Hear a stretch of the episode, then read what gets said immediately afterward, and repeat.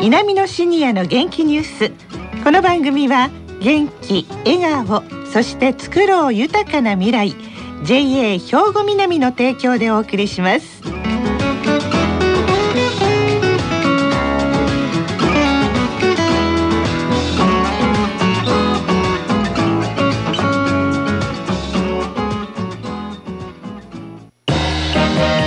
皆様の元気生活を応援する JA 兵庫南。近畿最大級の農産物直売所虹色ファーミン。おすすめは JA 兵庫南エリアの新鮮な地元農産物。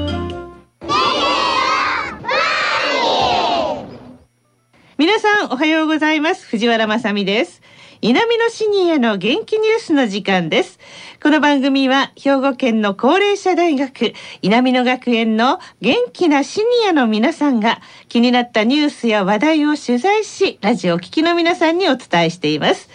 さて、まあ、いつもは放送サポーターの学生さんが企画、取材した内容をお送りしてるんですけれども、まあ、今日は年度末の特別番組ということで、スタジオには稲美野学園を運営している公益財団法人兵庫県生きがい創造協会の理事長、柳瀬敦子さんに来ていただいております。おはようございます。おはようございます。兵庫県生きがい創造協会理事長の柳瀬です。よろしくお願いします。はい、よろしくお願いいたします。さて、今日はですね、サードエイジは人生最盛期障害学習の進めというテーマで進めていきたいと思うんですけれども、はい、そもそもこのサードエイジってまあ、長い人生の中で、大体どの辺ぐらいのことを言うんですか？理事長。はいそうですね。あのこのサードエイジっていうのはあの人生を年齢で分けるのではなくて、はい、その発達段階に応じて4つに区分するという考え方なんですね。えー、でこのうちサードエイジというのは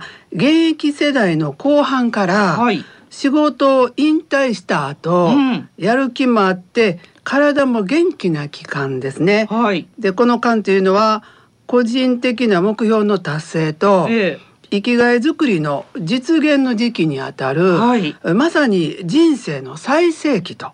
言える年代だと言われてます。なるほど。まあ、あの子供からあ社会に出るまでのファーストエイジや、はい、現役世代のセカンドエイジっていうのは準備段階の時期なんですね。サードエイジの準備段階なんですね。すねはい。で、まあサードエイジはまあどの年齢というとまあ一般的に言うとまあ50歳からということが多いようですね。はい。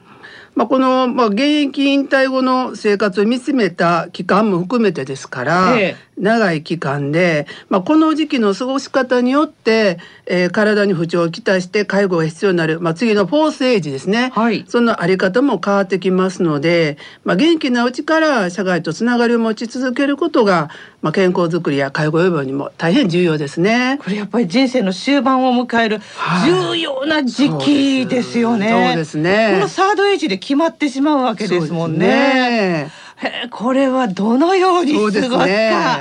いやどうします？そうですね。大事な時ですね、えー、まああの現役の時にですねまあなかなかやりたいと思ってもまああの仕事が忙しくてできなかったという趣味とか、はい、ボランティア活動をされる方とか、うん、まあ最近ではもう仕事を生涯続けたいと思う人も多くなったんですけれども、えー、まあ一方でまあ仕事を一辺倒でやってきて趣味もなくってまあ、何をしたらいいかわからないという悩みをお聞きすることもよくありますね。はい、まあ、自分がやりたいと思うこととか、まあ、生きがいを見つけていくということは大事なことなんですけどなかなか難しいという方もいらっしゃるような状況ですね。はい、例えば、はい、特に男性の場合ですね。えー、まああの退職後何もすることがないので、まあ、毎日の生活を楽しめないそして外出することが減って引きこもってしまうと言ったこともありますね。まあねでもねやっぱりね家族のためにずっと一生懸命仕事一本で働いてくださって、ね、自分のことを顧みる時間もなく、はい、ふと気が付くとという状態ですよね。そうですね。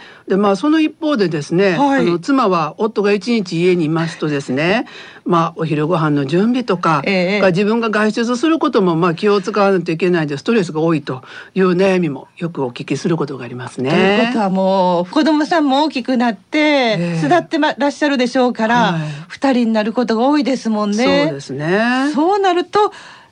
夫も妻もちょっと何か心に、はい、ん？というものを感じてしまうわけですね。そうですね。まあこれ男性陣だけでなく女性陣にも身のつまされる思いなんですけれども、はい、まああのサラリーマンシニアの方は退職という節目で人間関係も一度こうリセットされる方が多いと聞いたことがあるんですけれども。そうですね。やはりどうしても仕事のあの人間関係が多いと思うんですけれども、はい、まあ、高齢者大学、まあ、県内のですね高齢者大学の入学の動機を見ましても、はい。やはりあの1位が仲間づくり人との交流、うん、で2位が知識教養を身につける、まあ、3番目が日常生活のリズムをつける。ですので、まあ、やはり高齢者大学はあのクラブ活動とか行事などで学生間の交流を進めてますので仲間づくりとかあの人との交流を期待して入学されるんだろうなというふうに思いますね。なんか新たな人生を進み出す、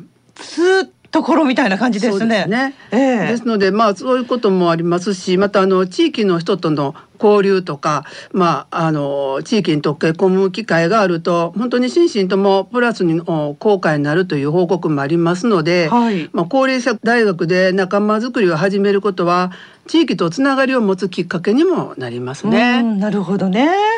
それからあの日常生活のリズムをつけるということですけども、はい、まあ、高齢者大学へ通うことで外出の機会も増えますので、うん、まあ、運動量も増えますし、えー、良い睡眠も得られるということで、まあ、心身ともに良い効果が得られて健康の維持にもなりますね。やっぱり高齢者大学に進学された方は皆さんそんな風におっしゃっているんですね。はい、そうですね。またあの夫が社会参加に楽しみを感じて、え外出する機会が増えると妻の生活満足度もプラスの効果があるそうですので、はい、まあぜひあの男性の方は高齢者大学をお勧めしたいと思いますね。ねだからお父さんがこう新たな青春時代を歩み始めて、はい、キラキラしているお父さん、はい、いやなんかかっこいいやんみたいな感じになるんでしょうかね。ねまあ、ぜひお勧めしてほしいですね。そうですね。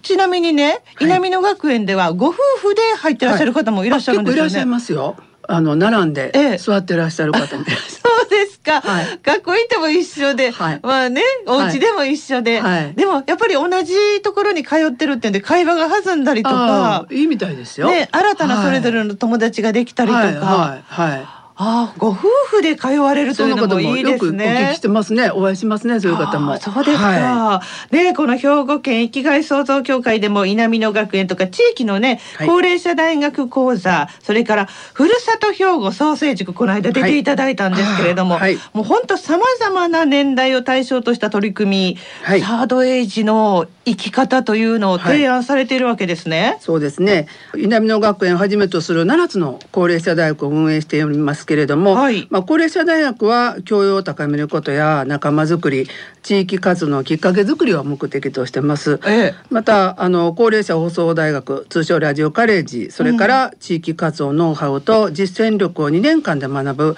ふるさと兵庫創生塾も運営しています。はい、でこうした講座のほかにですね稲美野学園では仕事活躍講座というのを始めました。仕事活躍講座？これどうなんですか、はい、これはですねあの生活支援とかあの庭木の剪定ですね、えー、それとか日本語講師のボランティアとか、はい、まあ地域の支え手として活躍いただくために必要な知識技術を習得していただく講座なんですね。はい、もうこれも大変人気が高くて、ええ。ー、令和2年度はあの稲美野学園以外の文化会館でも開催を予定してますので、まあ、さらに充実させていきたいなと思っています。あこれ稲美野学園で初めて、はい、その他の方々たちも僕とこの地域でもやってくれということでご要望があって。はいへえすごいですね。そうですね。やっぱり皆さんこうやっていろんな講座に受講されてる方見ましたらですね、本当に皆さん生き生きと元気にされてるなというふうに思いますね。うん、で皆さんにお話をお聞きしましたらやっぱり自分がやりたいと思ったことを実現できたり、が仲間が増えて本当に楽しいと。おっしゃってますね。そうでしょうね。稲美野学園をはじめ地域の高齢者大学に通っておられる受講生の方も、まあ、この番組にねはい、サポーターとして来ていただいてるんですけれども、はい、皆さんねすごいです。すね、パワフルです。はい、あの生き生きしてるっていう言葉ではね言い伝えられないぐらいね、はあ、ピチピチしてます。人生楽しんでおられますよね。でよねねでもお時間の方もねだいぶ来てしまったんですが、はい、最後に柳瀬理事長から障害学習の勧めということでお願いできますでしょうか。はいえー、今人生100年時代と言われていますけれども長い人生を生き生きと暮らしていくためには生涯学び続けることが必要だというふうに言われています。うん、まあ、特にあのシニアの方は現役時代に培った経験知識を豊富に持っておられます。はい、ですけどそしてあの最近の高齢者は以前と比べて20年前より約10歳若返っていると言われてますので、えー、生涯学び続けることで自分がやりたかったことを実現させたり新しいことにも挑戦することができます。うん、地域では少子高齢化が進んできていますが高齢者大学で学ばれているシニアの皆さんの活動は地域の支え合いや活性化活力の維持にも貢献され地域の方々からも大変期待されています、うん、生きがい創造協会では皆さんの学習仲間づくりや地域での活躍を応援します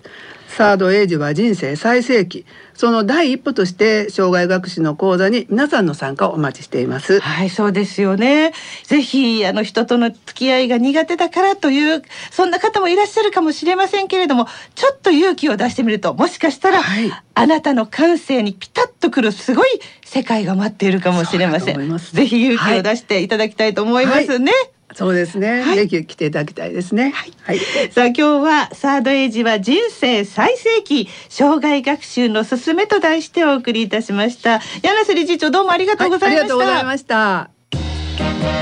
皆様の元気生活を応援する JA 兵庫南近畿最大級の農産物直売所虹色ファーミンおすすめは JA 兵庫南エリアの新鮮な地元農産物さあ、稲美野シニアの元気ニュース。今日は稲美野学園を運営している公益財団法人兵庫県生きがい創造協会の理事長、柳瀬敦子さんに来ていただきました。さあ、それではここでお知らせなんですけれども、ふるさと兵庫創生塾2020年度の受講生募集についてのお知らせなんです。ふるさと兵庫創生塾は地域の課題を解決しようとする志を持った方がその活動を企画実践するために講義やワークショップを通じて専門的なスキルを養うという2年間の講座なんです。原則毎月第2第3土曜日が受講日で会場は JR 神戸駅すぐ近くです。神戸クリスタルタワーです。兵庫県内にお住まい、お勤め、在学されている方ならどなたでも受講できます。年齢、性別は問いません。申し込みの締め切りは4月の末日までとなっています。詳しい内容は、ふるさと兵庫創生塾事務局にお問い合わせください。電話番号は078-360 9015 078-360の9015番です。インターネットでもご紹介しています。ふるさと兵庫創生塾で検索してくださいね。さあ、この後は兵庫ラジオカレッジの時間です。このままラジオ関西をお聞きください。稲美野シニアの元気ニュース。この番組は元気笑顔そして作ろう豊かな未来 JA 兵庫南の提供でお送りしました。